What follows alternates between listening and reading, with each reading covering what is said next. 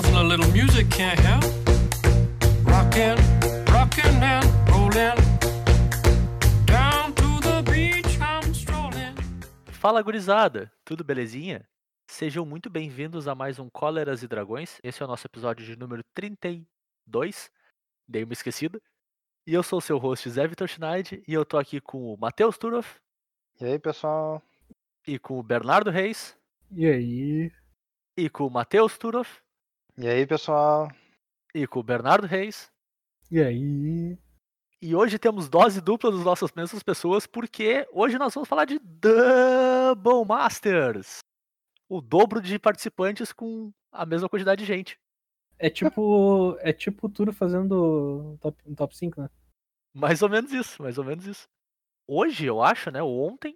Hoje é dia 8 de agosto. Acho que ontem foi o lançamento oficial de Double Masters, né? A gente tem o spoiler completo da edição. Então a gente vai passar um pouquinho sobre as cartas mais relevantes, o que, que tem na edição, qual é a estrutura dela. E tentar trazer um pouquinho desse produto novo da Wizards aí pra vocês, tentar dar uma, uma leve apresentada. Eu imagino que boa parte de vocês já deve ter visto tudo de mais bling da edição, né? As cartas mais esperadas, as cartas mais relevantes aí. Mas a gente quer passar por várias coisas que a gente achou interessante na edição. E no finalzinho fazer um crack a pack também, né, gurizada? Uhum, exatamente. Esse é o plano. Então, bora lá falar de Double Masters. Listen, boy, someday when you are older, you could get hit by a boulder while you're lying there screaming, Come help me, please. The seagulls, mm, both your knees. Então tá, pessoal.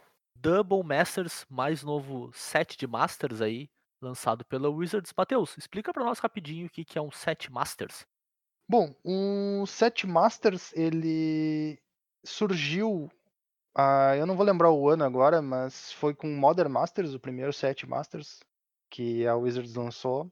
Na época, ele tinha sido apresentado como um set para poder reprintar cartas pro Modern, no caso, por isso que ele era o Modern Masters, só que sem a necessidade de que essas cartas aparecessem numa edição normal do jogo e por isso fizessem parte do T2 né, a Wizards estava tendo bastante dificuldade com essa tarefa, porque algumas cartas Modern no formato estavam se popularizando bastante, e as cartas estavam ficando muito caras, estavam ficando muito inacessível para os jogadores, mas ao mesmo tempo tu não podia imprimir a Liliana do Véu no T2 porque tu ia quebrar o T2. Então eles criaram essa ferramenta, né? Um set que eles pudessem lançar e devolver algumas cartas aí pro mercado ao mesmo tempo, eles também fizeram uma experiência de draft bem diferente. Um set com um power level muito mais alto do que o normal, que acabou caindo bastante no gosto do pessoal. Geralmente, os drafts de Masters eram de boa qualidade, eram bem bacanas. E dessa vez a gente não tem, vamos dizer assim, um formato em mente nesse Masters, né? Ele é um Masters mais geral, assim. Mas no fim das contas ele é um Masters que abrange quase tudo que a gente pode pensar de formato, né? Eu quero reprint pro Pioneer, Bernardo. Tem reprint pro Pioneer? Tem reprint pro Pioneer, bem relevante, inclusive. Olha, tem uma carta aqui que é um reprint de Pioneer que eu acho que é uma boa carta de definição do, de Pioneer. Vou te dizer. A carta que eu tô querendo dizer é Tot Seize. Uh, Temos Tot Tot Seize na edição. nada mal. Uma mana preta feitiço, o jogador revela sua mão, você escolhe uma carta de não terreno e aquele jogador descarta aquela carta. Cartinha excelente. Todo mundo conhece o power level de Totsis, todo mundo já jogou com, contra. É, o power level dela já era alto no Modern. O Pioneer que tu reduziu as cartas aumentou, se isso, se isso é possível. E é uma boa definição assim de carta que tu vai ver quase quase todo deck preto usando. Sim, com certeza. né? Não tem. eh, Não sei se existe algum motivo razoável para te não ter essa carta no teu deck. Se tu tá jogando de É preto, é muito difícil. Muito boa. É. É, muito É, eu boa. levanto a bandeira que é a melhor carta do formato desde que ele existe, né? É a definição da, da, cartinha, da cartinha que o pessoal sabe que existe, sabe que é forte. E beleza, a gente vai lidar com isso. A gente não vai reclamar dela tanto. É que na verdade é o seguinte, né? É, é- é o tipo de carta que, se ela é boa, ela não é problemática. Porque o que, que ela faz? Ela atrapalha um pouco o plano de jogo do teu oponente, beleza. Ela não ganha o jogo pra ti na hora que tu joga ela. Não, até porque Então- no, o, No o tem sentimento muito é mais diferente. maneiras. No Pioneer tem muito mais maneiras de, de lidar, lidar com isso do que o Standard tinha, né? Que é quando a gente viu pela última vez. Com certeza. E o que, que mais tem no Pioneer, Bernardo? Bem, de repente de Pioneer a gente tem uma outra cartinha agora que é o Tespian Stage. Que recentemente perdeu o amigo dele, a Brecha. Ó, Perdeu, perdeu um aparente próximo, mas continua sendo uma cartinha bem importante de formato, Tespian Stage, que copiava o, o Lotus Field, né? Esse aqui é o terreno que tu paga duas, vira ele e transforma ele na cópia de um outro terreno. Aqui a gente não tá querendo fazer o Dark Depths, porque não tem Dark Depths. Aqui a gente copia o Lotus Field pra fazer muitas manas. E, o- e o É, deck aí tá- teoricamente vai seguir tendo Lotus Field, né? É, porque o que foi banido foi a brecha. E o deck de Lotus Field já existia antes sem a brecha, ele só ficou melhor. Exato. A questão agora a gente vai ver o como ele vai se adaptar a esse novo metagame do Pioneer pós-ban. Uhum. E eu vou chamar só mais uma terceira cartinha pro Pioneer aqui, porque a, a que a gente costumava ter a, a Walking Ballista aqui, nesse slot. F. Mas recentemente F Walking Ballista, ela foi banida no Pioneer, então ela não é mais um reprint do Pioneer. Nós colocamos aqui então o Chord of Calling, que é uma cartinha de muito potencial. Instantânea, verde, verde, verde, verde X, que tem que convocar e coloca uma criatura de custo X ou menos em campo. Que ela tem muito potencial no Pioneer, principalmente para decks de combo. Principalmente Sim. decks de combo. Então, estamos aqui nos, na lista de reprint. Lembrando que todas essas três cartas que eu falei são raras. Exato, exatamente. Mas, ô Matheus, cansei de jogar Pioneer já. Já deu de Pioneer pra mim. Eu quero jogar Modern. Tem coisa no Modern pra mim aqui também? Temos coisa no Modern. E para todos os gostos. Porque a gente tem Goblin Guide, por exemplo, Esse é bom. que é o clássico uma mana vermelha 2-2 ímpeto com um pouquinho de downside quase relevante. Ah, mas se tu não tá gostando de jogar de mono red, nós temos o Carne Liberated, que é o a carta principal em condition do Tron, né? O Planinauta, o Carne de 7 manas. Sim, Ah, primeirão, né? Exato, o, o original. E nós também temos a Hierarca Nobre, que é a, a Birds, aquela que custa 200 pila, sabe? Não, não, não, va- vamos dizer, ela tem exaltado, tudo isso aí é muito importante. Tem, É uma tem Birds que exaltado. bate. E é Não, humano. tudo bem. Não, tudo bem. É, Hoje em dia ela ser humano faz muito sentido. Na época que eu me incomodava com ela ser uma Birds de 200 pila, ela, ela era isso. Ela era uma Birds que tinha exaltado. Era tipo assim, tu tava pagando 180 pila pelo exaltado. Você está muito exaltado, doutor. Você está muito exaltado. Só, Recomendo que só pague de dizendo, 180 pila. só dizendo. Ah, cara, mas eu, eu, eu tô achando esse tal do Modern aí muito, muito sem graça, muito fraquinho. Eu quero ir pro formato mais, mais porradeiro. Eu quero jogar Legacy. Eu quero jogar com quase tudo que o Magic me oferece. Tem carta Legacy pra mim nisso aqui? Tem, tem cartinha Legacy também. A gente tem muita rara, tem pra todo mundo. Exatamente. Ah, no Legacy, então, a gente tem a- o Dark Depths, que eu acabei de dizer que a gente não tinha no Pioneer. Bem, a gente tem aqui no, no Legacy. Famoso terreno lendário que faz a 2020 destrutível. E também temos Force of Will. Co- Como a gente falou antes, Totsiz e cartinha que representa o Pioneer. Force of Will, cartinha que representa o Legacy. Bah, de longe. Acho que né? 100%. Com 100%. certeza. E completando aqui a, a- a- o trio de escolhidas, nós também temos a Mox de Chromo. Que é a Mox É uma King baita Printer. cartinha, né? Sim. Mas Ah, é é, essa carta é cartinha. modern. Sério. É. ela, ela e a Mox Opal. Né? É. Abraçadinhas. Eu, eu achei legal que o Bernardo falou: a gente não quer fazer Tespin Stage e Dark Depths aqui. E aí, do- dois formatos depois, a gente tá com os dois aqui. Tem os dois na edição, né? é, a gente não quer fazer eles aqui. Lá, a gente queria fazer eles aqui. É. Exatamente. E, e é legal que dá pra te fazer no limitado, né? Dá pra fazer Dá. Tespin Stage e Dark Depths no limitado da edição. É. E como a gente po- vai ver ainda mais adiante, tu pode abrir os dois num booster só, inclusive.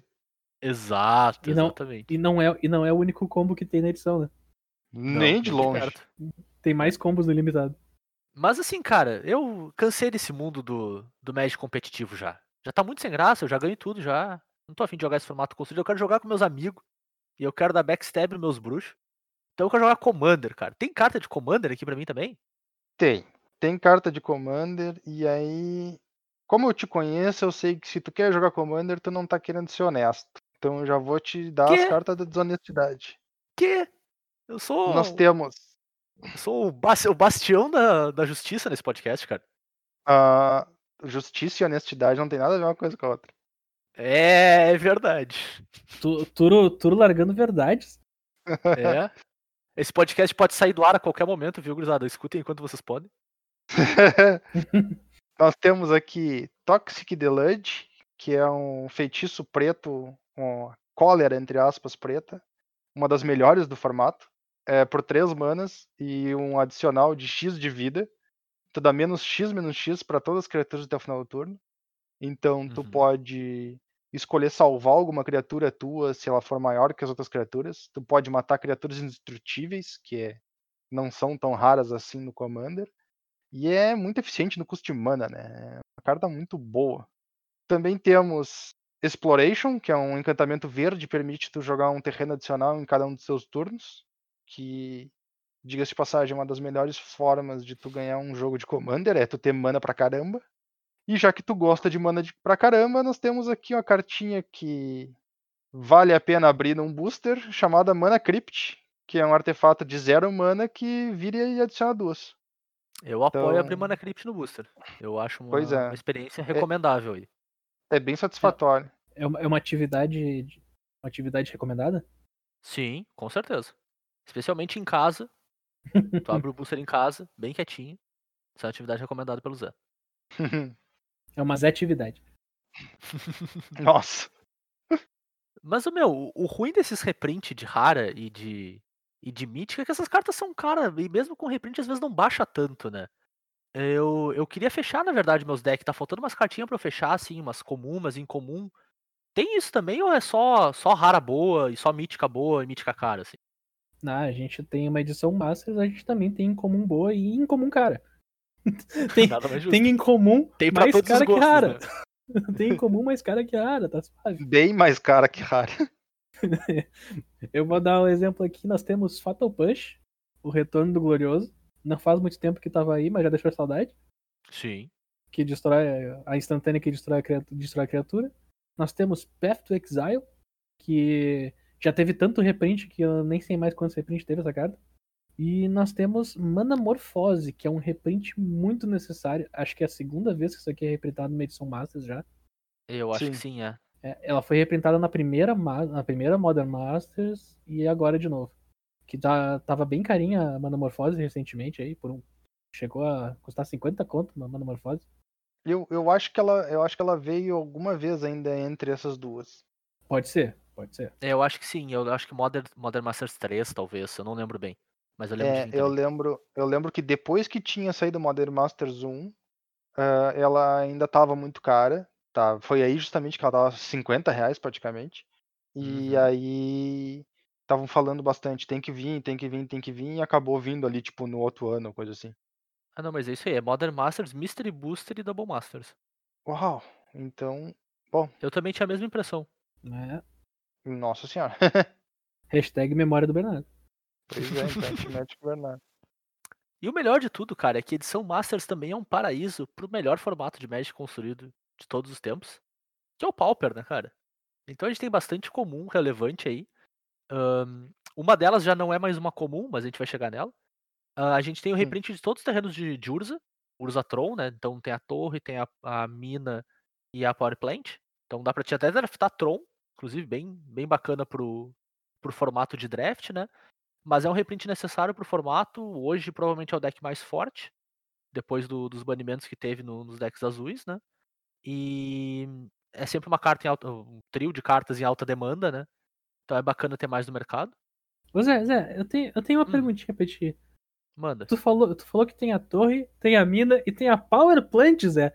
É, eu não lembrei como é que era a Power Plant em português. A usina, cara. É a usina? Tá bom, a usina. Olha só. Não lembrei. Pô, que tristeza, velho. Ela, ela ficou muito triste contigo agora. É a vida, né? Mas a, a, a mina tá feliz é a parte que importa, cara. Mina. Além disso, a gente tem reprint da Estrela Cromática, que também é uma carta que é bem mais cara do que parece, né? Que é o artefato de uma mana que tu sacrifica pra fazer uma mana de qualquer cor e quando ele uh, vai pro cemitério tu compra uma carta. Joga em vários deckzinhos paupers, vários jogos, vários decks também não paupers, né? Uma carta bem relevante em diversos formatos aí. E muito bom ver ela aqui sendo reprintada. E, cara, eu, e eu acho que há o grande reprint pro Pauper, né? Desde sempre é necessário, mesmo que aqui esteja como incomum, é o reprint de Oubliette, que é, entre muitas aspas, o Oblivion Ring preto, né? É um encantamento que remove uma criatura de jogo. No wording novo de Oubliette, ele deu uma mudada, ele vai dar phasing na criatura. É um pouco diferente do comportamento do Oubliette, eles vão ter que fazer algumas mudanças no, no Oracle Text da carta para funcionar como. para ela deixar de funcionar como ela funcionava antes, né? Mas, cara, é um reprint absurdamente bem-vindo. Assim, eu, eu não sei nem dizer. Eu acho que talvez seja o reprint mais importante da edição. Era o, era o reprint mais requisitado, eu acho. É, é, exato. Até porque Não, toda cara, Masters, Pauper, toda Masters dizer- é uma grande esperança pro Pauper, né? Sim. Toda sim. Masters é uma grande Pauper. Então, sem, sem dúvida, quando o pessoal viu que ia ter Double Masters, a galera do Pauper disse, é hoje. E dessa vez foi. E dessa vez foi. Hum, E, é cara, interessante que talvez esteja vindo muito tarde, né? É, é, né, pode ser. Pode ser no sentido de talvez ela já não seja mais tão relevante no formato quanto ela era como quatro anos atrás, vamos dizer assim. A gente até vai É ver que- algumas coisas que, aj- é que que a- ajudam é isso a ser verdade. É, até porque o Obliette trouxe um amigo, né? Exato. Exato, exato. Então a gente vai, a gente vai chegar lá. Mas, cara, além disso, Double Masters ela traz um. Pra felicidade do Bernardo aí, que é muito familiar com, com o conceito, ele Ah, traz um. Traz um, um aspecto muito importante pro jogo, ultimamente, que é o aspecto Pimp My Ride, o aspecto bling do joguinho. Então a gente tem box toppers, né? Em alta quantidade de cartas extremamente relevantes. Se tu quer pimpar teu deck no mais diversos formatos aí, então a gente tem alguns exemplos como o Blightsteel Colossus, que é uma carta que joga cubo, joga commander, vai às vezes Legacy, vai no Vintage. Tem Force of Will, uh, box topper, que cara, eu achei bonita pra caramba, a Force of Will é muito massa. Inclusive só, só ficaria mais legal se fosse com o frame antigo. Eu vi um cara fazendo um- uma alter e ficou assim, ó, espetacular. E a gente tem Goblin Guide também, entre diversos outros box toppers aí, tem bastante. A gente vai depois passar com os números com vocês também. Mas é uma edição pra quem gosta de, de estilo, pra quem gosta de deixar o deck bonitão. Tem muita opção bacana também. Das Fischer. Hum? Das Fischer. Muito bonito.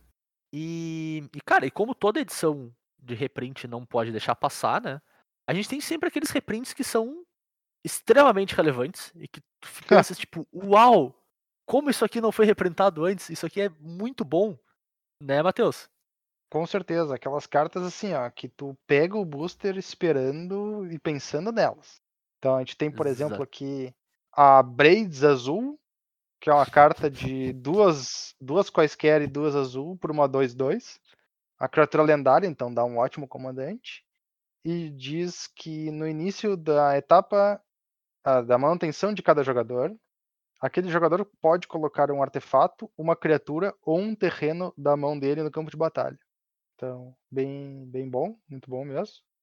Outro exemplo E que a aí- gente tem aqui. Não, e aí, só pra, só pra pontuar, a necessidade do, do reprint da Braids. Braids é uma carta de 6 reais. Ah, tudo isso? É, Uau! Hum, Beleza, beleza. Não, temos aqui uma outra que talvez consiga bater ela. A Kemba, Regente K. É uma qualquer e duas brancas por uma 2-4. Criatura lendária também, então outro comandante muito bom. No início da tua manutenção, tu cria um gato 2-2 para cada equipamento que estiver anexado a Kemba. uhum. Muito forte, muito forte o Bem efeito. forte. Deve, deve ser uma carta bem cara também, né? Kemba é uma carta de 40 centavos. 40 centavos, minha nossa senhora, tudo isso? É. Ah, bom, temos mais um exemplo aqui. Acho que não ganha da Kemba, né? Porque a Kemba é muito boa. Ah, o Tuk Tuk, o Explorador, a carta de duas quaisquer e uma vermelha por uma 1-1 ímpeto. Então, deixa eu, deixa eu ler de novo aqui só para vocês terem certeza. 3 mana por uma 1-1 com ímpeto. Goblin Guide deixa É. saudade já. Lendário, lendário. Lendário, óbvio. Talvez dê um bom comandante. Ah, Quando o Tuk Tuk morre, crie um, um bicho lendário, um token lendário, que é um Golem 5-5, chamado Tuk Tuk o Retornado. Então, beleza. Nada mal. É, ele, ele, ele morre e ele volta melhor do que ele era antes. Porque voltar pior do que ele era antes ia ser provavelmente impossível, né? É, ele é um reprint de 70 centavos, assim. 70 E- centavos. né? Eu imaginei que Ah, ninguém ia ganhar da Kemba mesmo.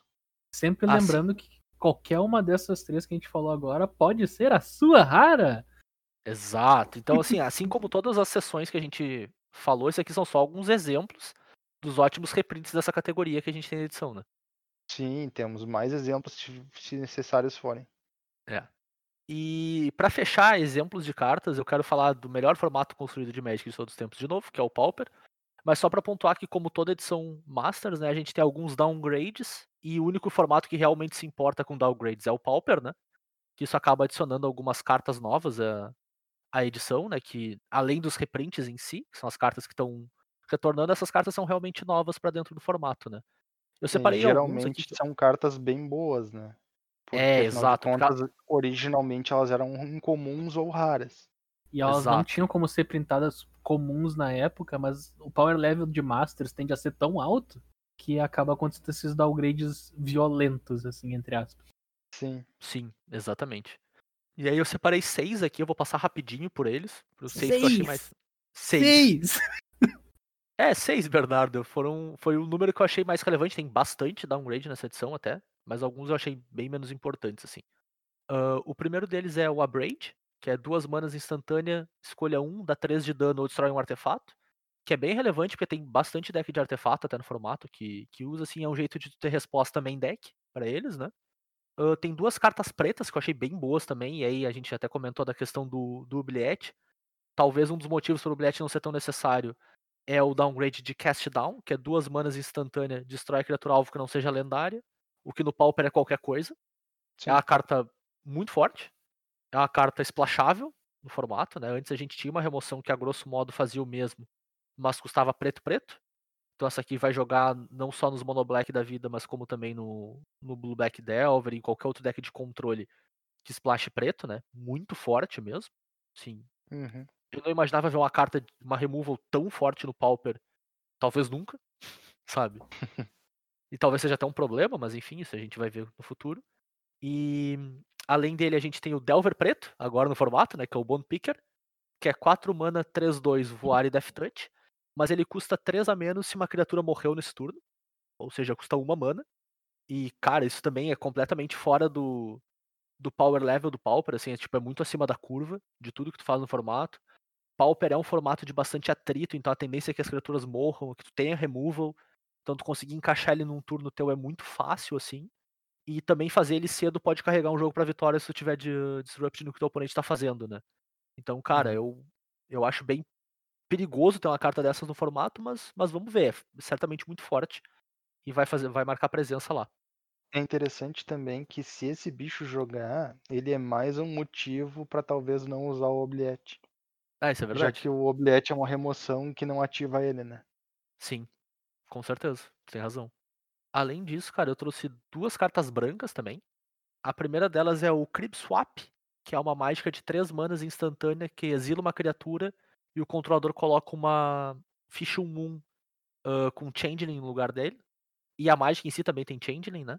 É uma mágica com Shapeshifter.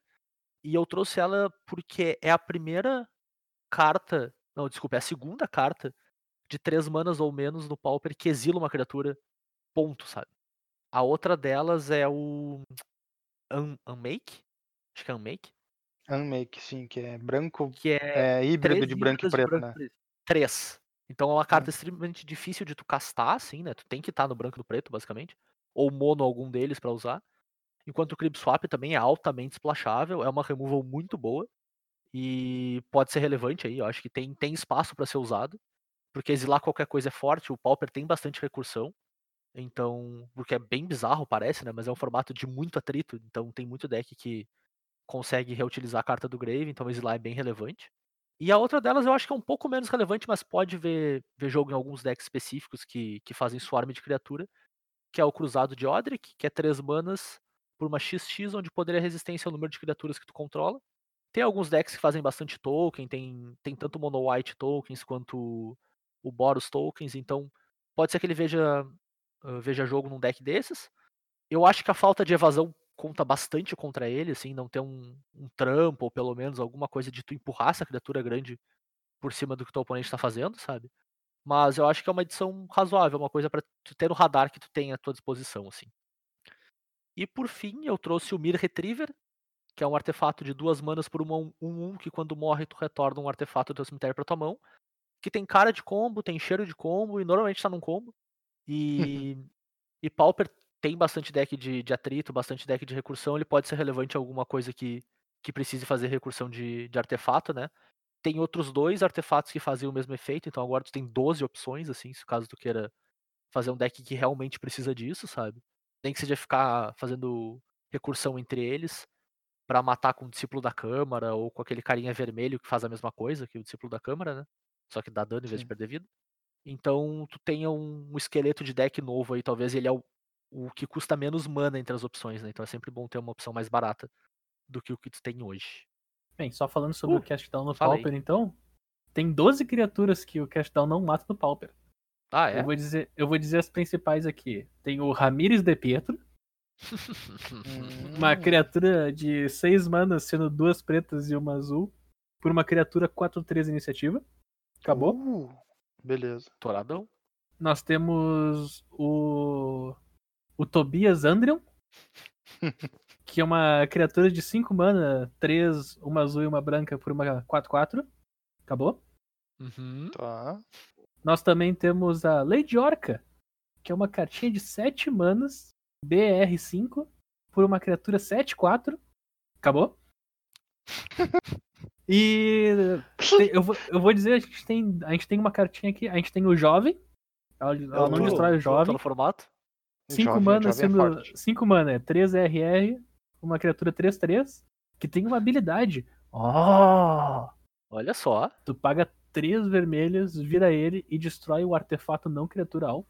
Tá. E, e nós temos o Chandler, que é uma criatura Do de Frets? 5 manas, 3-3, que tem a habilidade de 3 vermelhas, vira ele e destrói o artefato alvo que seja uma criatura. Olha É, só. Eles, eles- eles são a dupla. Isso, como vocês podem ver, cartas muito importantes, extremamente relevantes e presentes no formato, não podem ser Sim. destruídas por cast down. É, então, infelizmente, aí Cast Down eh, provavelmente não Vai. vai ver jogo, né? É, acho que vai ficar um pouco abaixo, né? Não vai É, dar não, conta. Foi, foi uma análise meio falha da nossa parte, colocar ele aqui. É, fal- faltou Sim, como é, contar como é que tu 12 vai, criaturas, né? Foi um erro. como é que um tu vai destruir parte a mesmo. The Lady of the Mountain? Seis manas por uma 5-5. Com o bilhete? Sensacional, cara.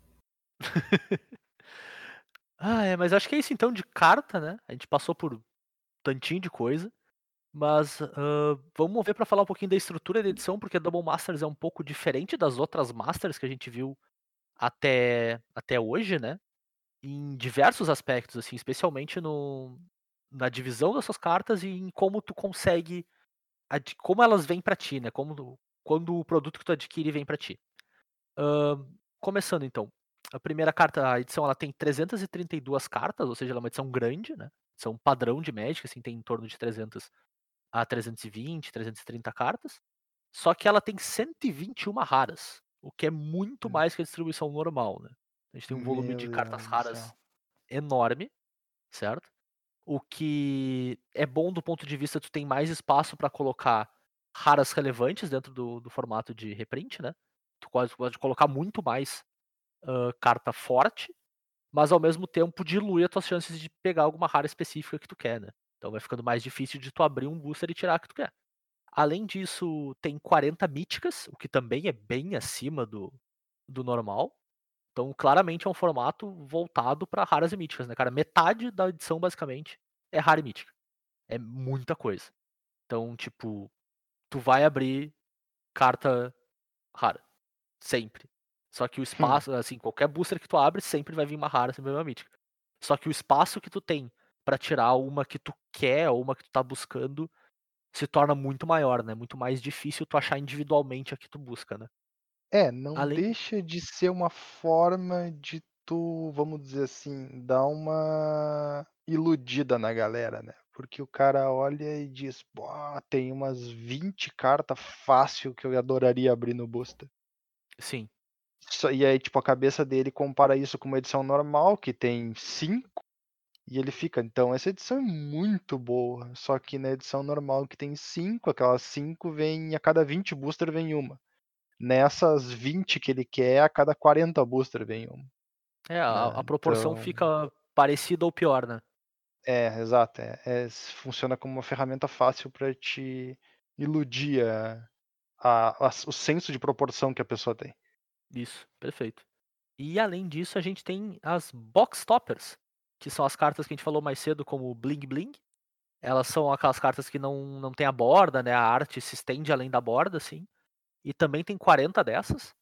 Só que nem todas elas são raras ou míticas. A gente tem como, por exemplo, Fatal Push, Crop Rotation e Expedition Map. São alguns exemplos de cartas que são comuns, mas elas têm uma versão box topper também, para quem quer deixar o deck mais estiloso, sim. E, e ter essas versões premium das cartinhas. Uhum. Ahn, e Bernardo, explica para nós como é que é a diferença no booster da edição. A principal diferença então desses boosters. Nós teremos duas raras por booster. Uh! Double Master, duas raras. Ahá. Ah, e sim, agora eu entendi o nome, olha só. É, Duas Bah. raras ou barra míticas, né? Pode, pode ser mítica também, porque é mítica na, na categoria. Justo. Além disso, Double Masters, duas foils pro booster. Uau! O que dá um total Valor? de possíveis quatro míticas em um booster, no fim das contas. Sim. Sim, se- sempre vai ter, né? O, o amigão que tirou quatro Tarmogoyf no booster. É, Não tem Tarmogoyf dessa vez. Sad. Sad. Tá, então ele vai ter tirado quatro Bosch Iron Golem no booster. Esse é mais possível. Beleza. Esse é bem mais possível. Peraí, eu tô tentando achar o preço isso- do, do booster. tudo isso Peraí. por um preço extremamente acessível em algum lugar do mundo que eu não sei onde é que é.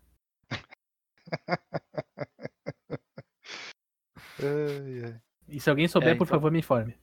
Luxemburgo. O lugar do mundo onde isso está num preço extremamente acessível. Luxemburgo. É, o preço do booster tá em torno de 10 dólares. O que aqui no Brasil vai chegar o que, uns 80 reais, mais ou menos, o booster? É. É, Tu tá não pensando faço positivo, ideia, né? mas- É, pode ser. Tá pensando positivo. Eu chuto sem conta. Tá. Mas lembra, pessoal, vem duas raras. Duas raras Vale- e duas va- foils. Vale o dobro do preço de um booster normal. Que não vem duas raras. É. Tu tá falando isso pra tentar se convencer, Túlio? Só por curiosidade, só pra... Não, não tô tentando me convencer a comprar. Mesmo. Mas assim, cara, se eu não tô satisfeito com duas raras ou, e duas foils no meu booster, eu quero mais. Tem alguma coisa que eu posso fazer pra ter mais do que isso? Sim, com certeza, com certeza. Bom, primeiro, infelizmente, se tu quiser ter mais do que isso, tu não pode gostar de draft. Então Ah, eu vou ter que te deixar poxa vida. chateado. Se tu gosta de draft, tu não pode, não pode brincar com esse produto que eu vou te oferecer. Mas caso tu seja uma pessoa que não gosta de draft, tu pode comprar o nosso booster VIP. Eu não sei por que, que se chama de booster se não é para usar em draft, mas tudo bem. Num booster VIP, Polêmica. nós temos ah, 10 land full art, tá? São Uhum. lands ah, com a arte de Zendikar ou com a arte de um Hinged. É, São cinco de cada, distribuídas de forma equivalente, então não tem, não tem segredo nenhum. Nós também temos Aham. duas lands full art foil. Duas lands Duas? full art foil. Duas. olha só. É, não, não, não podemos exagerar, né? Tipo, 10 land forte normal, duas foil. Nós temos nove cartas comuns foils. Muito bom. Nós Uhum. temos oito cartas incomuns foils. Também muito bom. Uhum. Inclusive, e- e- esse do incomum foil é até melhor do que o cara imagina, porque as incomum da edição são muito boas. Isso é verdade. E, e diferente das raras, incomum da edição não tão diluída. Sim, Ah, tem menos, né? Exato. Nós também temos duas tokens foils. Então, dá para fazer aí uns troços muito bacana com Hum. token. Temos duas raras ou mítica foil, certo? Da edição. Então, e temos duas das cartas ah, borderless, né? As arte, as cartas com arte full art, que podem vir ou nesse booster aqui, duas delas, ou Uhum. então na, na box topper, que tu ganha uma para cada box da edição que tu compra, vendendo da box. Hum, São as mal. duas formas de conseguir as cartas ah, borderless, que eles estão chamando de. ah, como é que era o nome? Era, acho que via, VIP Edition, é. Double Isso. Masters VIP Edition. é. Bom, isso. Todo esse valor que eu pude descrever para vocês, que é evidentemente enorme, tem que ter um preço. Infelizmente, não ia vir de graça. Então, esse booster VIP, ele pode ser adquirido pela bagatela de 100 dólares. Hum, Ah, também conhecido no Brasil como três salários mínimos. mais ou menos isso. No cálculo aproximado.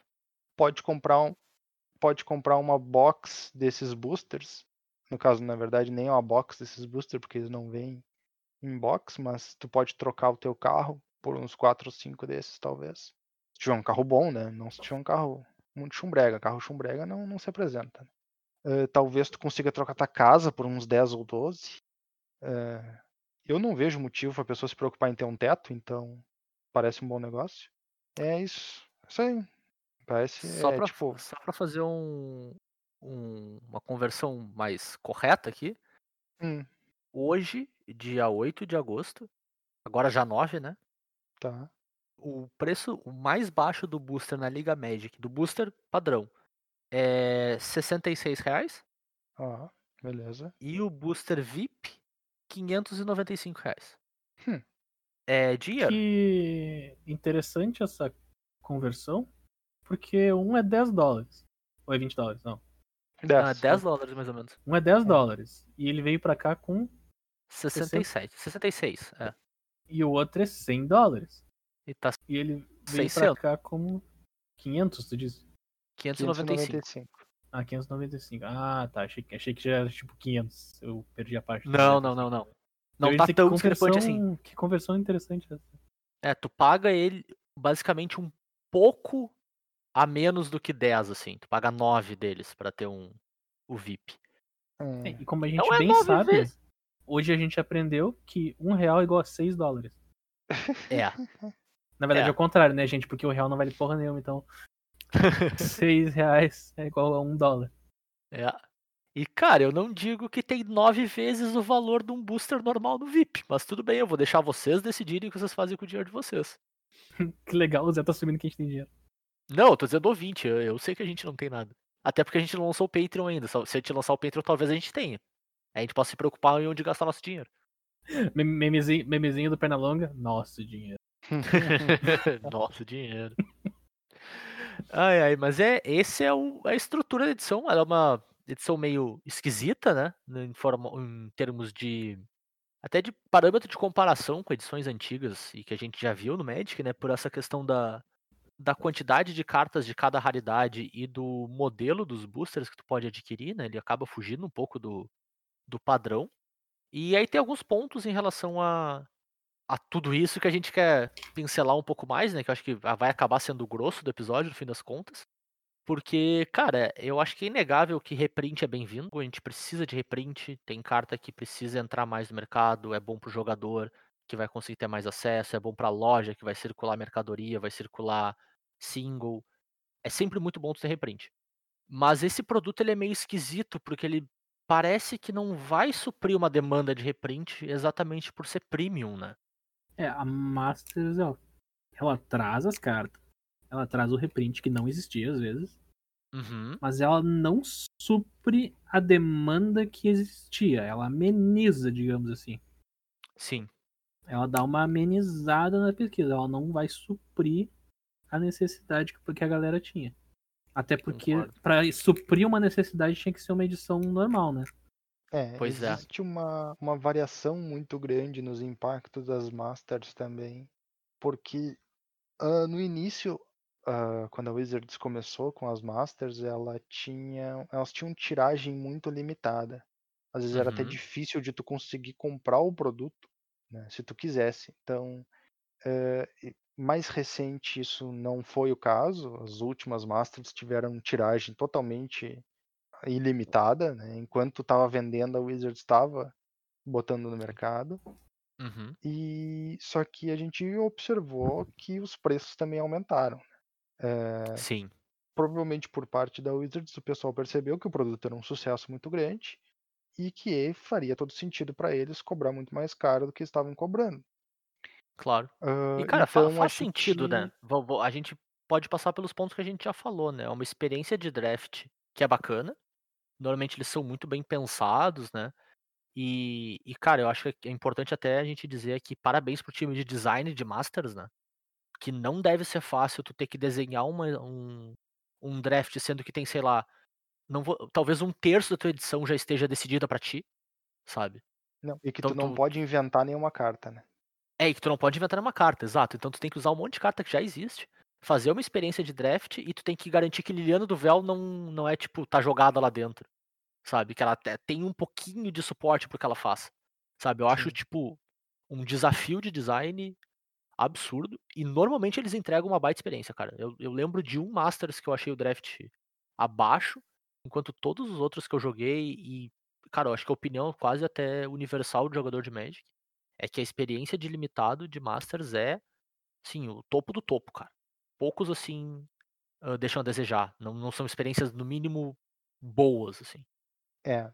Ah, todas as vezes que eu tive a oportunidade de jogar uma edição Masters, hã, em limitado, ela me deu um retorno muito bom. Hã, não teve nenhuma vez que eu fiquei decepcionado com com as edições, hã, Uhum. apesar de que eu foquei muito mais nas primeiras, essas últimas que vinham saindo eu já não estava mais acompanhando, e foi quando começou a dar uma certa baixadinha de bola, né. Uhum. Inclusive, eu não lembro agora o nome da que saiu por último antes dessa agora. É a Ultimate Masters, eu acho. Pode ser. É, Eu eu que é. lembro que eu lembro de ouvir comentários de que aquela edição foi fraca. O o limitado dela foi fraco. Cara, eu eu acho que tu estava E falando da Icônica, a Icônica era fraca. pode ser. É, a É, Ultimate era qualquer forma, era bacaninha, assim, 2 eu funcionava. não as 2 eu não acompanhei. Eu já estava Aham. fora da do mercado. Eu me preocupo um pouco com o fato de que o preço dessa edição específica disparou bastante em relação às outras. A Uhum. desculpa é clara, né. Ah, geralmente o valor do booster vem da carta rara ou mítica que tu abre nele, né, e como tu tem 2, eles acharam razoável cobrar o dobro do preço. Beleza, Certo. né. Hã, não não acho que isso é ruim para o jogo ou para os lojistas ou pra qualquer coisa parecida, porque como tu mesmo disse, ah, alimenta o mercado, e geralmente as box de Magic acabam sendo um investimento positivo, certo. Uhum.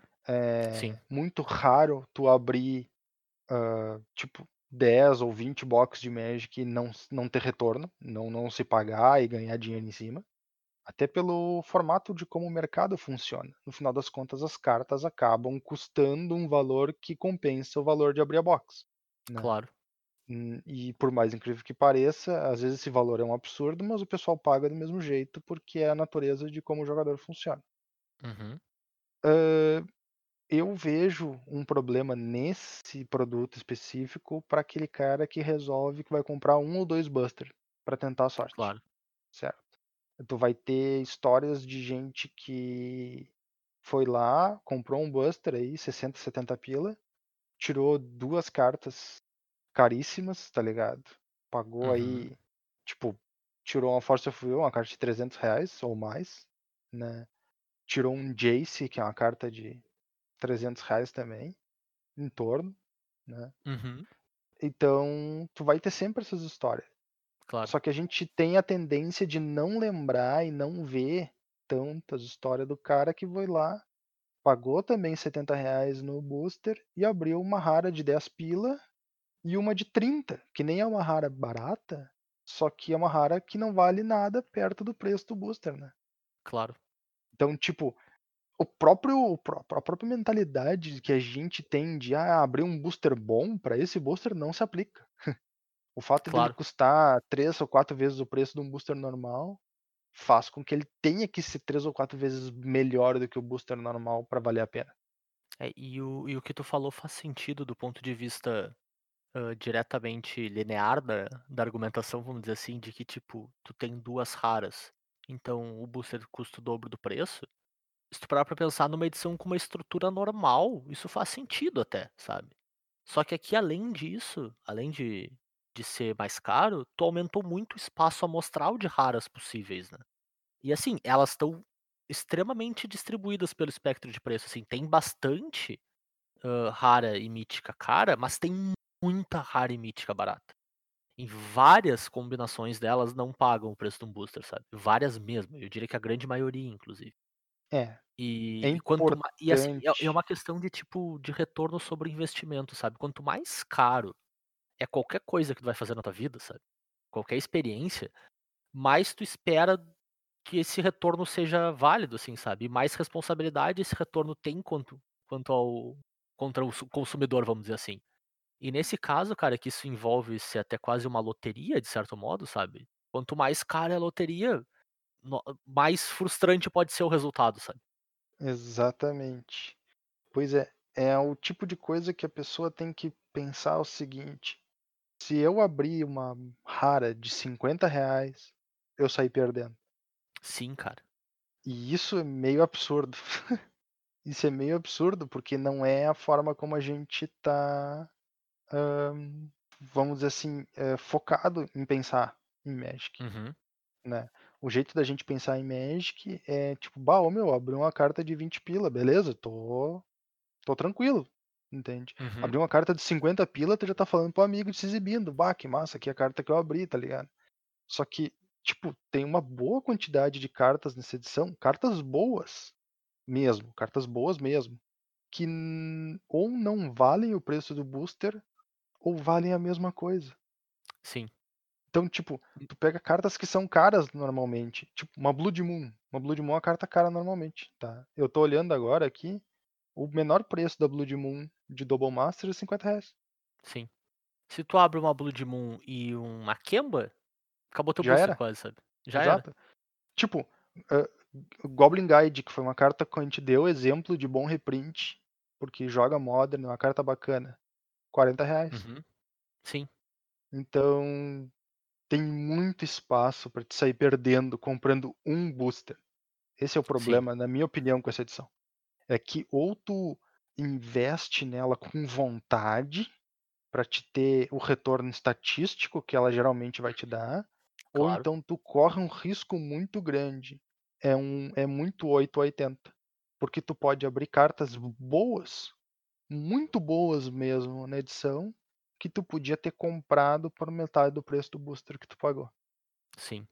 E aí, cara, nessa, nessa mesma pegada de tipo, não fazer sentido, não vale a pena, o, o meu segunda, o segundo ponto que eu queria trazer, além dessa questão puramente financeira, né, pra mim é também a questão do draft nesse caso, cara. Que a gente falou bastante sobre ser bacana, a gente falou bastante sobre ser um trabalho exemplar, normalmente, do pessoal de design, né? Mas eu acho que aqui não é uma boa ideia, cara. Eu acho que aqui é um. Eu acho que não, não, não foi uma boa escolha estratégica da Wizards ainda tornar esse produto draftável. Porque até boa parte dos problemas que a gente tá falando financeiramente, ah, do, do aspecto financeiro da coisa, né? Eles também são causados pelo fato dessa edição precisar ser draftável. Então agora tu acabou entrando no, no contrário da coisa, né? Tu tem várias dessas raras, elas estão aí porque elas funcionam em um determinado arquétipo, sabe? De draft. Só que ah, foi o que a gente falou, quanto mais caro o que tu tá gastando, mais tu quer garantir que teu retorno vai ser bacana, sabe? Então, das duas, uma, cara. Ou essa experiência de draft vai ser completamente fora do normal e vai ser a coisa mais absurda de todos os tempos, quase, assim. Tem que estar no top 5 melhores drafts de todos. Talvez ainda não seja o suficiente. Ah, ou tu vai estar frustrado com isso também, sabe? Porque tu vai estar pagando muito caro num draft subpar, um draft até meio meio sem graça, vamos dizer assim. E ainda assim não vai estar tirando valor financeiro, sabe? Então tu tá perdendo em dois eixos, tanto na experiência de jogo quanto na no retorno financeiro da coisa, caso tu esteja sempre falando aqui, né, consumindo em baixa quantidade, né? Que é o que eu assumo que a maior parte dos jogadores de Magic faz, assim. Não vai consumir duas, três caixas disso, sabe? Então, cara, eu acho que dessa vez a Wizards não acertou em tendo esse produto como um produto draftável. Assim, eu acho que não, não foi uma escolha estratégica. Não sei se vocês concordam comigo nesse argumento. Um, para ajudar nisso, sabe? Tem um, tem um ponto que, que eu acho que corrobora. Não, não sei se corrobora, mas contribui para talvez a experiência de draft não ser bacana, sabe? É, é mais uma vez a distribuição de, de quantidade de cartas, né? De raridades das cartas, na verdade. Esse volume muito grande de raras faz com que tu tenha menos espaço para comuns e incomuns na coleção. Por consequência, os arquétipos de draft precisam de um overlap muito grande, sabe, para funcionar. Tu precisa de muita carta que funciona num monte de coisa. Então tu vai ter deck muito parecido, tu vai jogar muitas vezes com e contra as mesmas coisas ou coisas extremamente parecidas, sabe, não, numa mesa de draft, sabe? E eu não sei se Sim. isso é o que tu quer estar tá fazendo, sabe? Porque tu. O, que- o que que isso acabou fazendo com a edição? Olhando pelas cartas, tu percebe que tem muito deck de artefato. Quase todas as cores interagem com o artefato, porque é fácil tu imprimir artefato e, e fazer com que ele funcione em vários arquétipos, né? Tipo, faz sentido, eles são incolores, tu vai conseguir jogar em qualquer combinação de cor, tu consegue usar essas cartas. Só que, cara, tem um monte de carta ruim nessa brincadeira, sabe? Carta que tu não quer abrir num booster de 60 reais, sabe? Tipo, no momento que tu tá pagando 60 reais no booster, tu não tá se- importando mais se tem bomba de pirita no formato para o draft funcionar, sabe? Não é mais uma preocupação que tu tem.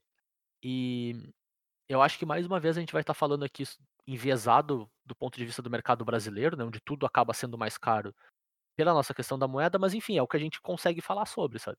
Não, não vou até porque é pra quem a gente tá falando também, né? A gente não tá falando pra quem talvez consiga consumir esse produto com mais volume, né? Mas cara, eu não sei se no fim das contas o Booster VIP não é o produto certo pra essa edição mesmo, sabe? Talvez não nesse modelo, talvez não nesse preço, talvez com uma estrutura um pouco diferente, mas eu não sei se um booster simplesmente pra abrir não é o que tu quer tá, quer tá fazendo numa edição cujo objetivo final mesmo, dessa vez muito mais exacerbado e escancarado, é colocar reprint no mercado, sabe? Pois é. É, eu tenho uma visão bem ah, cínica disso, que diz que a Wizards utiliza a desculpa de ter um draft do formato para justificar ter cartas raras ruins dentro da edição, Uhum, porque ela claro. não quer imprimir só cartas boas. uhum, Porque o que acontece é o seguinte, se as cartas de agora tiver uma diminuição de valor de 20%, quer dizer que daqui três anos a Wizards pode lançar uma próxima edição de novo com essas mesmas cartas raras que vão ter subido de preço e as uhum. pessoas vão comprar de novo porque as cartas são caras, certo? Certo. Agora, se a Wizards faz uma edição que só tem as cartas raras boas e elas caem de preço 50%, leva muito mais tempo para elas se tornarem chamativas de novo para poder fazer uma segunda edição em torno delas. Sim. Então eu enxergo isso dessa forma. Eu acho que é uma desculpa para não encher tanto assim o mercado de carta boa. Certo? Porque a verdade é certo. que se tu tivesse um booster só de abrir, literalmente só de abrir, ah, as pessoas iam reclamar muito mais que tu tem carta rara que não vale nada dentro. Mas então, a gente vai ter, né? Já é um anúncio oficial da Wizards que a partir de Zendikar a gente vai ter um booster cujo objetivo é abrir. Ele não é um booster draftável, mas. Mas é um booster de abrir de cartas da edição. Então tu não pode reclamar que a carta que foi feita pro draft está dentro dele. Não, beleza. Porque ela faz bem, parte eu- da edição, entende? Porque no fim das contas toda carta foi feita pra draft, né? Eu É, que, tipo, não, isso, é, mas- isso é inegável. Tudo bem, mas é que a gente, a gente sabe que tem cartas que são feitas para draft para não sair nunca lá de dentro, né? Elas são só pro draft. Certo, Elas ok. não são nem para te Mas o- em outras questões. O, que eu penso é o seguinte, não precisa nem mudar muito a edição ah, de, de Double Masters, né? Pra isso já funcionar, sabe? Faz um booster que tem as mesmas duas raras, tem quatro incomuns e duas comuns. Tu vai conseguir cobrar menos por isso, sabe? No fim das contas, um pouco menos, talvez. Ah, tira boa parte das. Não precisa nem mudar muito as raras, tá ligado? Mas tira uma boa parte das comuns que não servem pra nada, no fim das contas, sabe? Tira algumas das incomuns e tu já tem um booster pra abrir, sabe? Hum. talvez muda um pouco o quais são as raras que estão dentro dessa pool, mas tu também pode seguir tendo uma pool de rara grande, sabe? Tu pode seguir tendo uma pool de 120, 150 raras, sabe? Tu pode ter uma pool menor das outras, já que, tipo, se tu tá, se tu tá abrindo pra abrir, literalmente, eu quero ver se eu tiro a sorte, tu tá pouco se importando com as comuns, sabe? De qualquer maneira. Tu tá pouco se importando com a magia bomba de perita, que tá lá. Tem alguma outra comum que é relevante, faz um. faz um, um grupo, uma pool de comuns relevantes, tá ligado? Umas um pouco menos, umas um pouco mais, mas eu acho que aqui deixou de fazer um pouco sentido a questão do draft. E também, em especial, porque esse ano a gente teve uma cacetada de produto, tá ligado? Então, tipo, já tem um monte de draft, sabe? É, mas isso a gente Tem já um viu que não é uma mesmo. preocupação que eles têm, né? Quanto É. mais, melhor. Enfim, eu, eu acho que aqui não funciona legal. E, e, e para mim o, o ponto principal é o, a quantidade de raras faz com que o draft seja pior, tipo, mecanicamente pior. sabe? E eu acho que isso é um problema grande mesmo, assim, sabe?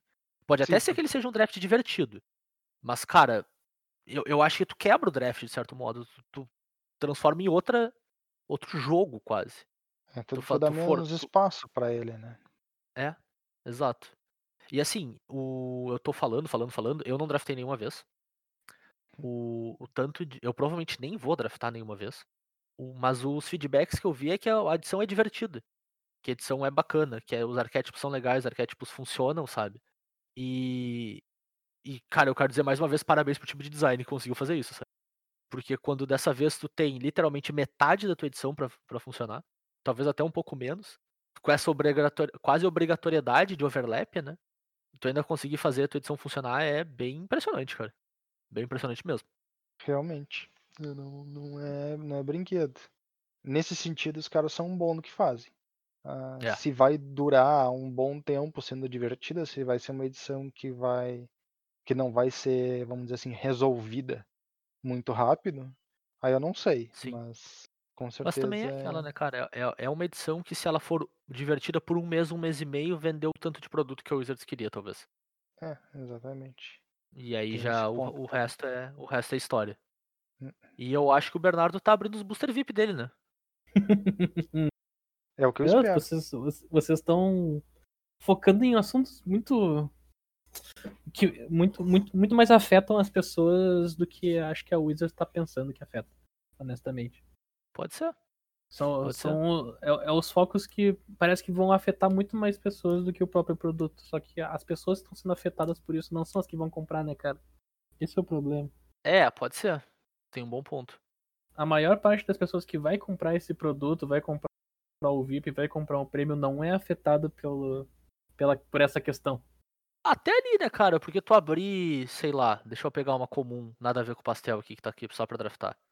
Vamos ver aqui. Mythic Spoiler. Tec, tec, tec, tec, tec, tec, tec, tec, tec, tec, tec, tec. Mas vamos lá, tu vai lá, abre teu booster VIP, né? E tem as comuns foils aí, tu podia abrir uma estrela cromática. Pô, estrela cromática. Foil. Pô, vai valer uma grana, legal. Uma carta demanda alta. Não, tu vai abrir um Sanctum Spirit foil. Tu vai abrir um Heartless Pillage. E eu tô fazendo questão de não explicar a carta porque é carta que, tipo. Não, se, se o nome não chama atenção, talvez não era uma carta que deve ser reprintada, sabe? Vai abrir um Crushing Vines foil. E aí tu em comum, uma das suas incomuns, vai ser um Hinder, sabe? Afeta também esse cara, de certo modo. E assim, tu não precisa nem ir muito longe de tipo, meu Deus, a gente não pode botar só Path to Exile no troço. Então, De fato, não pode botar só Path to Exile no troço, porque daí ele vira aquele outro produto lá, o. Que eu esqueci o nome, que ele vende single. O Secret Lair. Daí realmente é vender single, sabe? Que não é o objetivo aqui. Mas, cara, um Pong, Pongify é uma carta que existe, é uma carta que o jogador de Commander usa bastante, é uma carta que legal existir mais no mundo, sabe? Mas tem cartas aqui que não precisariam existir mais no mundo, sabe? Ninguém faz falta delas. E aí, se o cara que tá abrindo não se importa com o draft, ele também não faz falta delas, sabe? Também não, não, se importa com ela existir mais. Eu não sei, eu, eu acho que dessa vez talvez não tenha sido a melhor decisão. Enfim. E olha que eu adoro draft. Então, pra eu achar que tornar um booster não draftável uma boa ideia é porque eu realmente não, não acho uma boa ideia. Muito bem. Mas enfim, é o é como eu me sinto em relação a esse esse produto. Ahn, avisa pra gente se a gente tiver, ou especialmente pra mim, né, se eu estiver sendo um pouco duro demais com isso. Manda lá nos comentários pra gente, pra gente refletir sobre nossas ações também, porque no fim das contas, cara, hã, é quase o papel do crítico, de certo modo, né. Eh, alguém gera a obra, sabe. O papel do crítico é tentar entender por que que a obra foi feita daquela maneira e discorrer sobre. Nem sempre ele acerta, sabe. Às vezes a gente tá olhando pra esse produto e entendendo ele todo errado, né. Que o objetivo não era esse. Mas dado o nosso nosso entendimento e compreensão, acho que é mais ou menos a nossa linha de de crítica é ne é nesse nesse caminho, né. Hã, eu tô falando "nosso", eu espero que os meninos concordem comigo, porque se eles não concordarem eu tô botando eles na reta de graça também, né. Mas é isso, cara, eu acho que Double Masters é um produto que tem muita coisa bacana, mas ele tem alguns problemas bem estruturais nele, assim, que que é curioso, que é exatamente o contrário do que a gente falou umas semanas atrás do Jumpstart. Que Jumpstart mecanicamente tinha coisas extremamente interessantes. E o que incomodava era o algumas cartas perdidas lá no meio que estavam lá por motivos financeiros. Aqui a gente tem um um produto que é financeiro e que não tem problema nenhum em a Wizards fazer um produto financeiro, sabe. E aí a mecânica que tu tá tentando embutir pra justificar talvez seja a coisa que tá fora do lugar dessa vez. Hum, É é. curioso.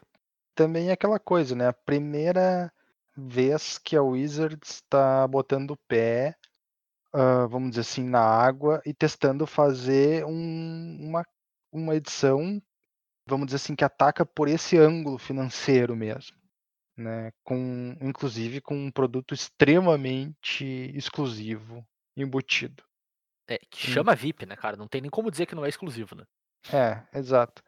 E então não é se estranhar que talvez eles não acertem bem a mão na primeira.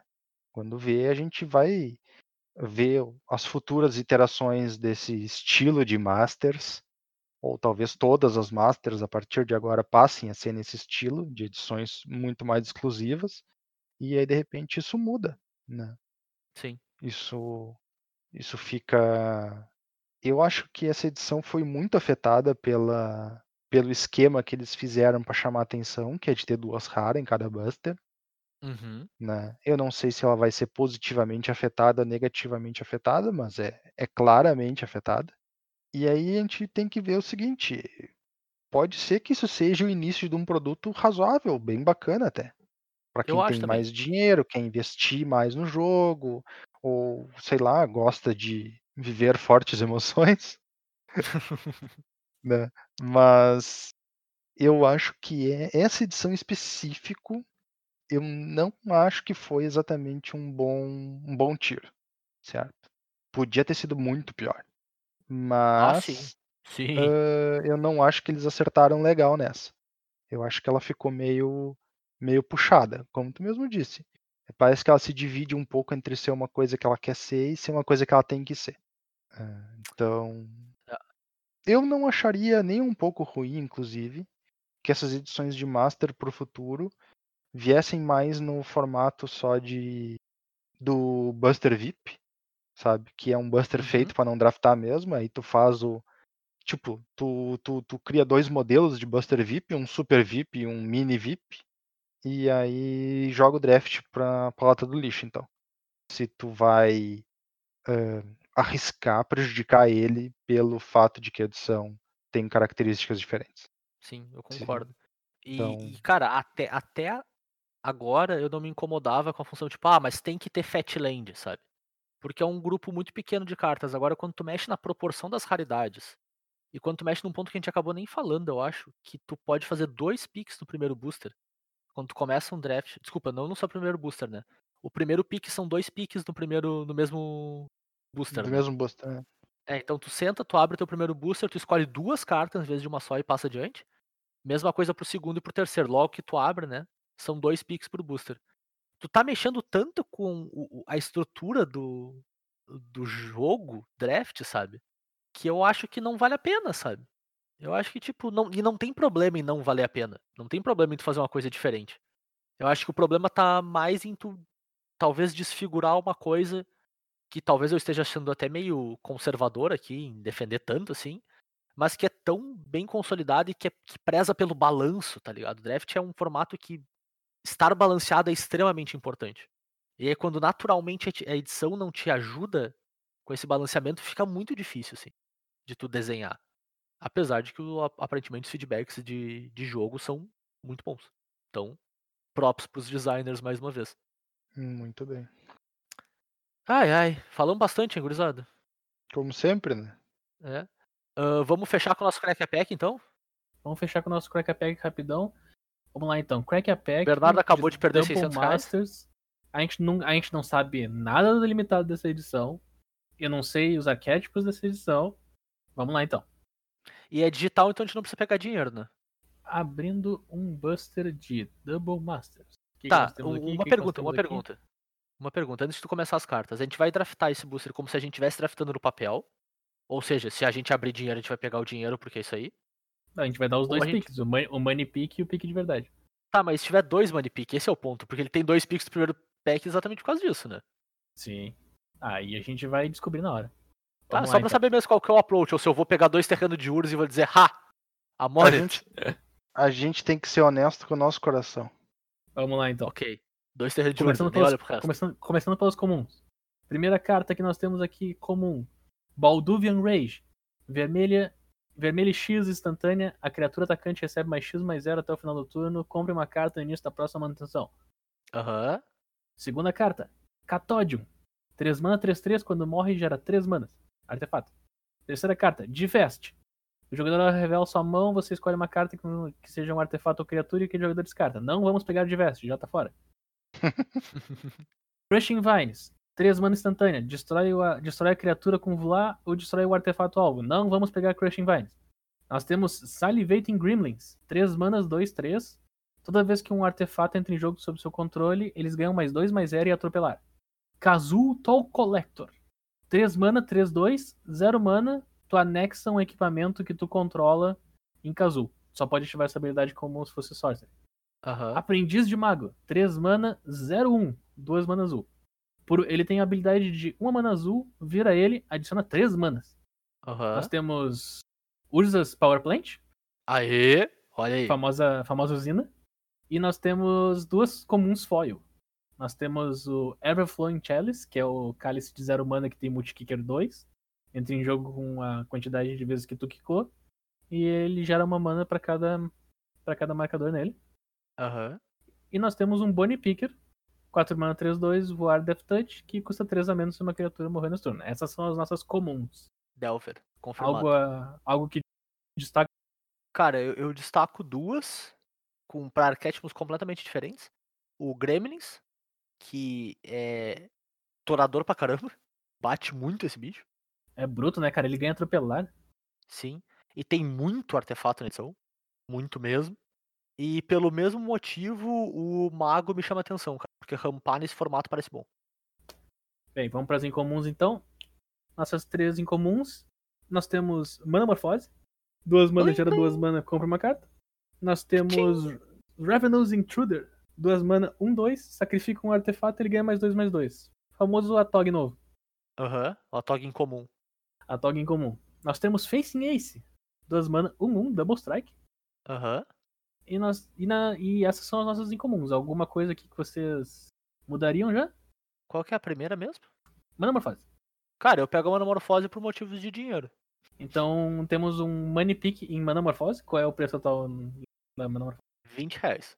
Ó, já precisa, só precisa mais 50. mais 50 pila, tá pago o Buster. Uhum. Ó, já tá, já tá baixando, cara. Me... Que ótimo, quer dizer, né? Que ótimo que tá baixando, mas me... Aham. En- Então, tá, vocês mudariam algum pick aqui? Porque por enquanto o que, tá, o que tá se destacando aqui são os Gremlins e o Bonnie Picker pra mim. Por mais que o Zé tenha comentado sobre o Bonnie Mago, Picker. É verdade, Bonnie Picker é bom mesmo. A gente tem um Bonnie Picker aqui, que é uma pick interessante, os Gremlins também, mas são dois arquétipos que talvez não se misturem muito, né? Ah, mistura mais que o mago. Mas a gente ainda tem duas raras pra falar sobre. Manda aí então, vamos pras raras. A, nossa a nossa primeira rara, então, é Bosch Iron Golem. Hum, É um Ah, golem o de favorito do turno. 8 mana, 6, 7, artefato lendário, atropelar. Por 4 mana, tu pode sacrificar um artefato, sendo uma delas uma vermelha, né? Sacrificar Aham. um artefato e dar dano igual ao custo de mana convertido dele na... em qualquer alvo. ah, eu certo. pego essa pelo dinheiro. Quanto que tá falando um Bosch, Turo? Um Bosch está valendo 40 centavos. Uau! Muito bem. A nossa outra rara é Mana Reflection. É um encantamento de 6 manas, sendo duas verdes, que diz toda vez que você virar uma permanente para gerar mana, ao invés disso, ela produz o dobro de mana. Sabe o que é interessante? O ciclo de Reflection ah, joga razoavelmente em Commander. Tem uma carta, tem um para cada cor. Todos eles fazem um efeito semelhante de dobrar. O verde é o Uhum. mais importante porque dobra as mana, que é um efeito muito forte. E essa carta custava uma grana. Agora ela está 50 reais. Surpreso que essa carta custa 50 reais. Ela custava muito caro. Essa carta é quase Ela 100 é pila. É, Pois bem, Mana É, ela, antes desse reprint, ela tava em torno de 80 reais. Então, assim, ó. Como a gente pode ver, se fosse pra fazer Money Pick, nós estaremos pegando Mana Morphose e Mana Reflections e pagando o nosso Buster. Pasmem, Exatamente pagando. estaremos pagando o nosso Buster. Mas nós não estamos fazendo Money Picks. Nós estamos fazendo Draft Picks. Aham. Quais são as duas picks que você fazem aqui de primeiro, de primeiro Buster? Nós estamos no Gremlin, né? Confirmado entre todos. Eu, eu acho que o Gremlin é o mais confirmado de todos. A questão é, o Bosch vale a pena? Cara, então, eu- ia dizer o seguinte. Ou eu pego a dupla pra draft, né? Ou eu pego a dupla de Gremlin e Bonnie Picker, ou Gremlin e o Fencing Ace, Ah, Ou em- verdade. Ou então eu pego Bosch com, e aí eu não Mago. saberia dizer se o Mago ou se o Cálice. Uhum. Pois é, cara, eu tava, eu tava pensando aqui, Cálice, nesse Buster acho. que a gente tem, tem um cálice, tem um catódio e tem um aprendiz de mago pros decks de artefato. O aprendiz de mago faz sentido quando tu quer gerar muita mana, então ele faz sentido tanto com o cálice quanto com o Bosch. Sim. Certo.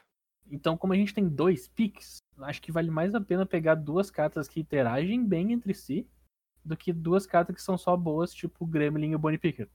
Perfeito. A gente já pode sair com algo. A minha sugestão, dado todas essas deliberações, é ir de Bosch e de Cálice.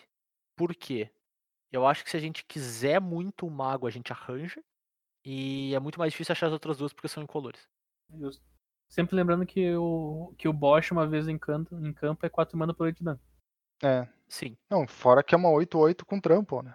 6, 7. Ah, é, ele é 6-7, tá. É por isso que ele é só 40 centavos. Se fosse uma 8-8, era 50 pino.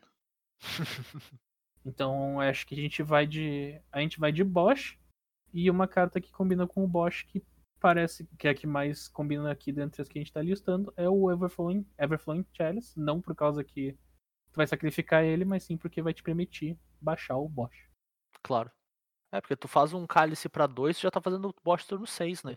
Sim. Que é bem razoável. Fora qualquer outro campo que tu tenha. É, sempre lembrando que esse Buster aqui é incrivelmente fraco. Meu Deus! É foi um Buster muito fraco. E mesmo assim esse Buster se pagou, caralho, que engraçado. Em questão monetária. Sim. É que Se tu fosse abrir esse Buster numa dependendo- lojinha, se tu fosse abrir esse Buster na sua lojinha, na sua LGS, você estaria pagando o valor do Buster para essas duas cartas. Hum. E ganhando um Bosch. Ex- Exatamente. E ganhando um Bosch.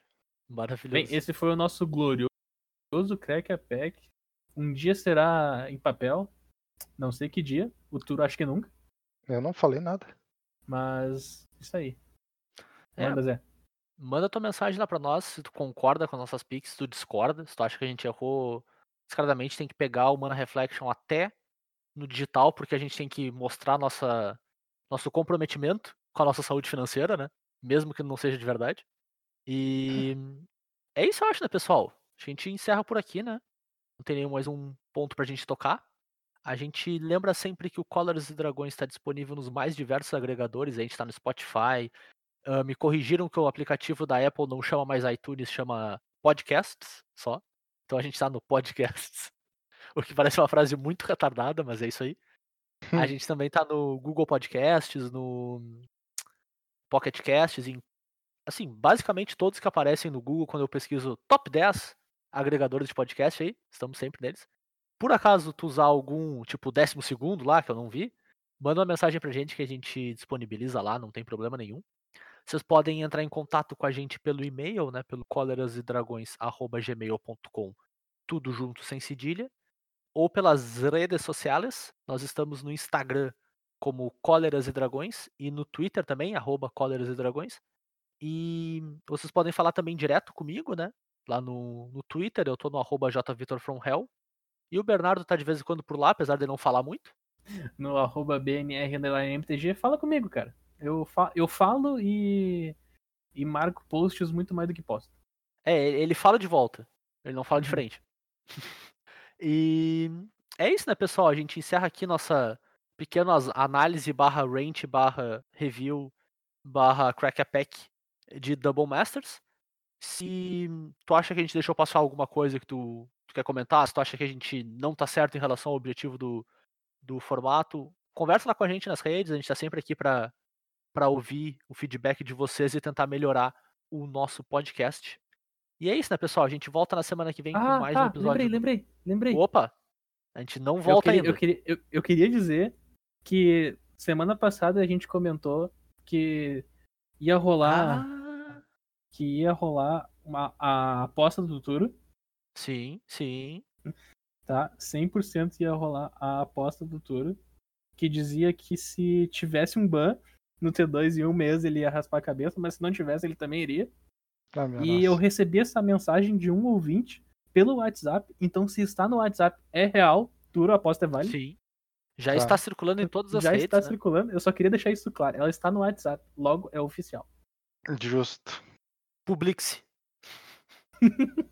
e agora sim, é isso aí, né, pessoal? A gente volta na semana que vem com mais um episódio do Cóleras e Dragões pra vocês. Valeu, abraço. Valeu, tchau, tchau. Falou. Contando os plaquês de 100 dentro de um Citroën. Aí nós convida porque sabe que elas vêm. De transporte nós tá bem. De Hornet ou 1100. Kawasaki tem Bandit. RR tem também. Contando os plaquês de 100 dentro de um Citroën. Aí nós convida porque sabe que elas vêm. De transporte nós tá bem. De Hornet ou 1100. Kawasaki tem Bandit. RR tem também. RR tem também. Ó, ó, vem neném. A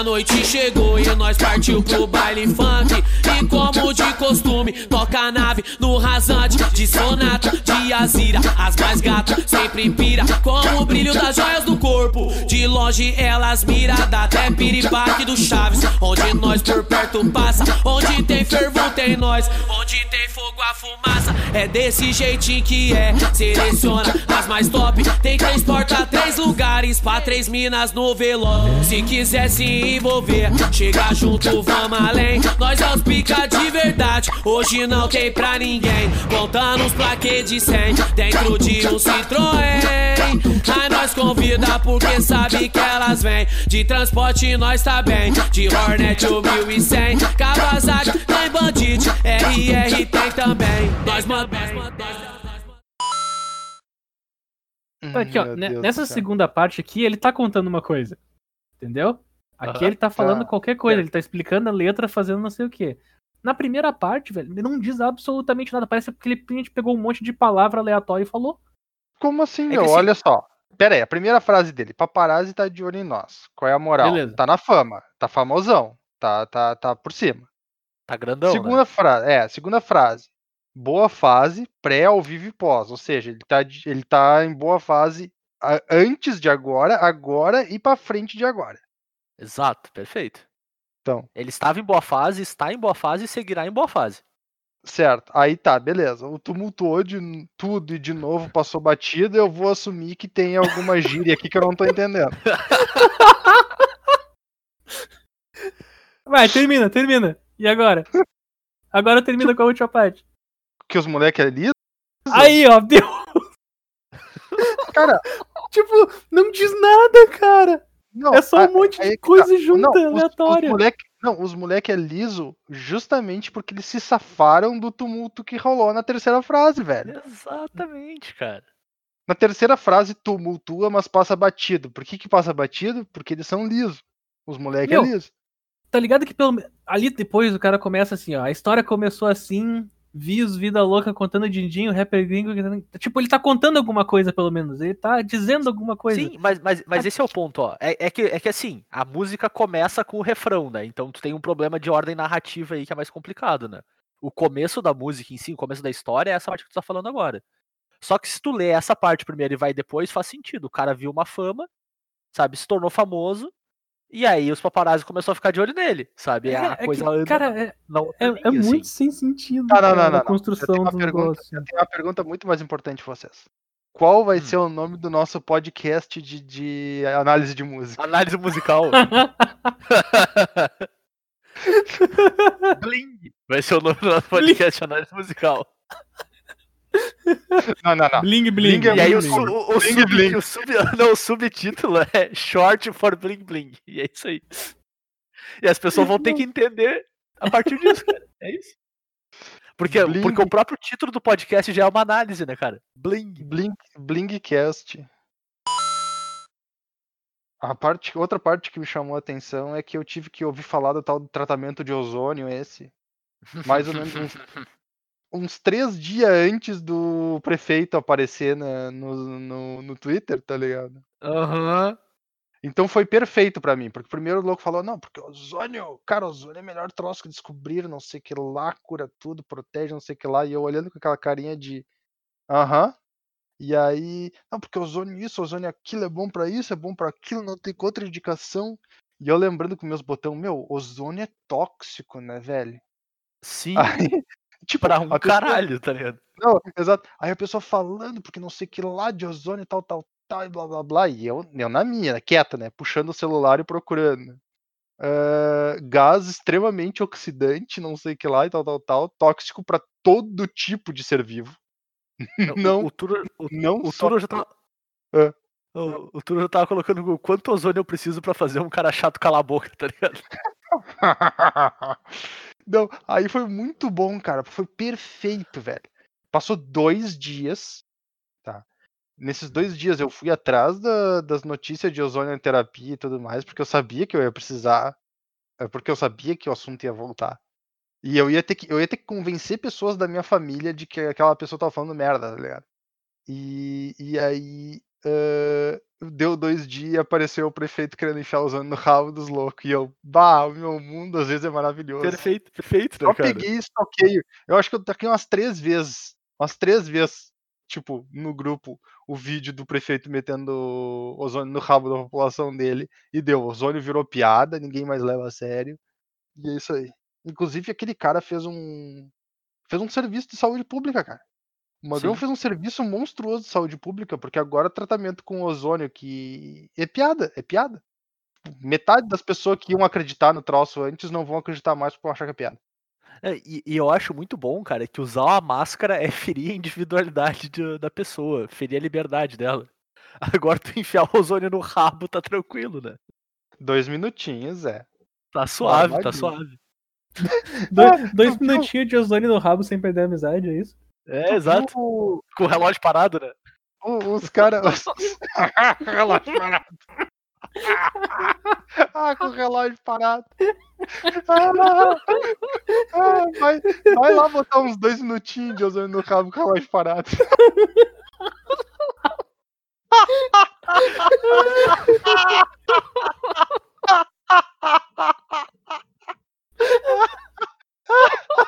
Ai meu Deus, por que, que não pode ser o nome do episódio isso?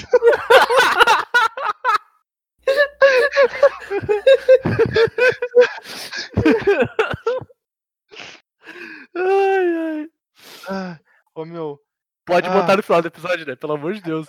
Sim, pode. eu, eu espero que sim. O, Tirei as crianças da sala. cara, o,